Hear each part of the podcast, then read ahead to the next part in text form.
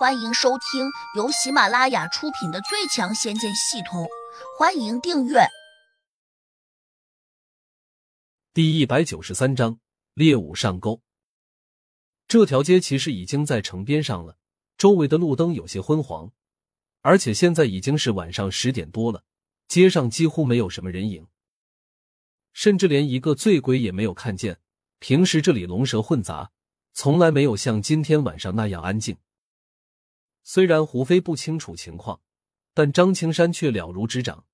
这里是青竹帮的地盘，据说曾经有个很有名的贩毒窝点。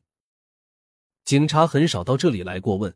自从一百年前这个世界掺杂进来很多异能人士之后，警察就很难用常规的办法来控制局面了。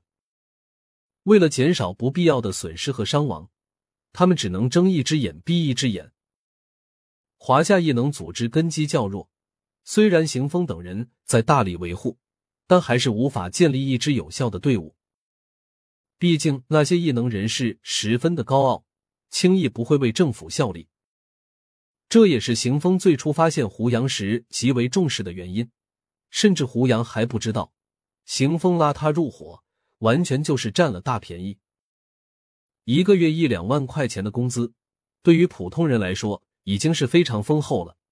但对于异能人士来讲，那根本就不值一提，因为他们要弄到钱太容易了，方法也非常多。当然，也不排除有部分人会做一些见不得人的勾当。今晚的嵩山南路安静的让人觉得不正常。张青山暗中用神识扫了一眼，发现街道两边有几间屋子，里面都有人拿着枪指着外面，就好像这里早已经挖了一个陷阱，就等着猎物上钩。虽然张青山并不觉得有什么危险，毕竟普通人拿着枪指着他们这种异能人士，尤其是他这种地灵四级的高手，如同小孩子拿着水枪指着一个身强力壮的大人一样，根本产生不了什么威胁。但是胡飞坐在车上，他只是一个普通人，而这辆车也不是防弹汽车，显然不可能抵挡子弹和炸药。因此，当胡飞驾着车刚刚驶进嵩山南路的时候，张青山便叫他停了下来。张叔，这里有什么问题吗？女人天生的警戒性，也让胡飞感到了些许不安。二小姐，我暂时没有看见那个你要找的人。张青山冷静的说道。也许我哥哥还没有到吧，我们在这里等一会儿好吗？胡飞左右看了一眼，不甘心的说道：“张青山没说什么，他只能放出神识，监视着那几个持枪的人。只要他们敢开枪，张青山会毫不客气的杀了他们。”突然，张青山又意外的发现，有几个更加危险的气息正飘了进来。看这情形，应该是来了几个修炼中人。今天看样子事情没那么简单了。二小姐，这里可能有一个陷阱，我们先回去吧。张青山赶紧提醒道：“我不走，如果这里真有陷阱，那我哥哥来了，他岂不是会更危险？”胡飞倔强的说道：“你怎么肯定你哥哥一定会到这里来了？我姐不会骗我的，她说我哥要来，那就肯定会来的。”张青山一听，不禁暗自叹了一口气，心说：“这丫头也太没有心机了。”现在胡飞坚持不走，张青山拿他也没办法。渐渐的，那三个修炼中人的气息越来越浓，很快便成品自行围了过来。张青山有点迷糊，心想：一下子来了三个修炼中人，会不会是自己的仇家？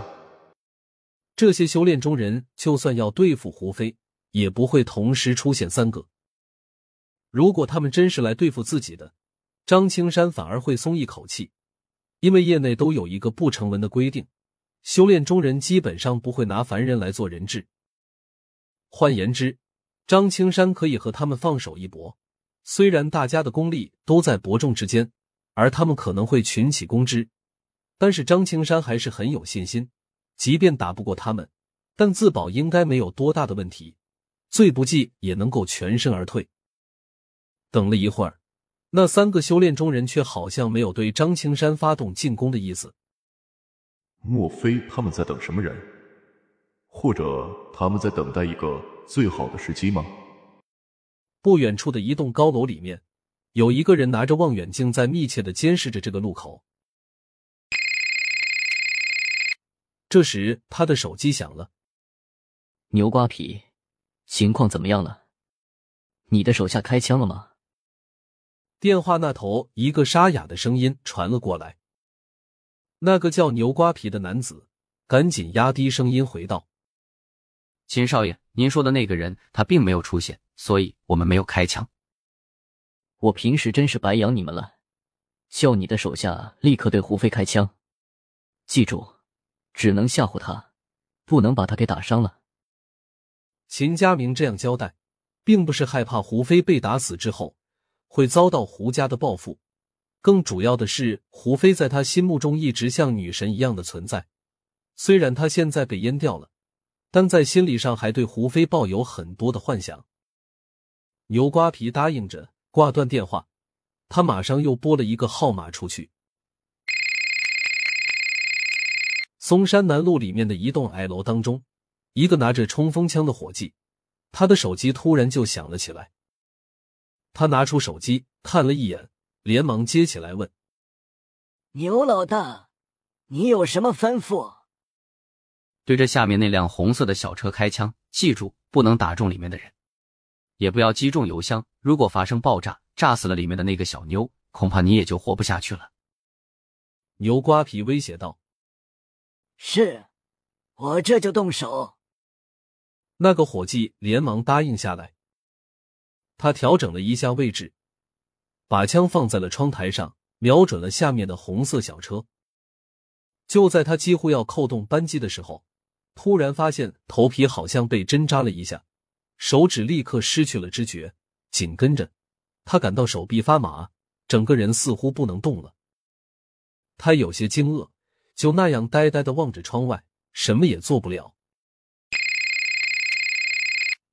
这时，他的电话又响了，但是他却毫无知觉，就好像被人施了一个法术似的，定在了原地。本集已播讲完毕，请订阅专辑，下集精彩继续。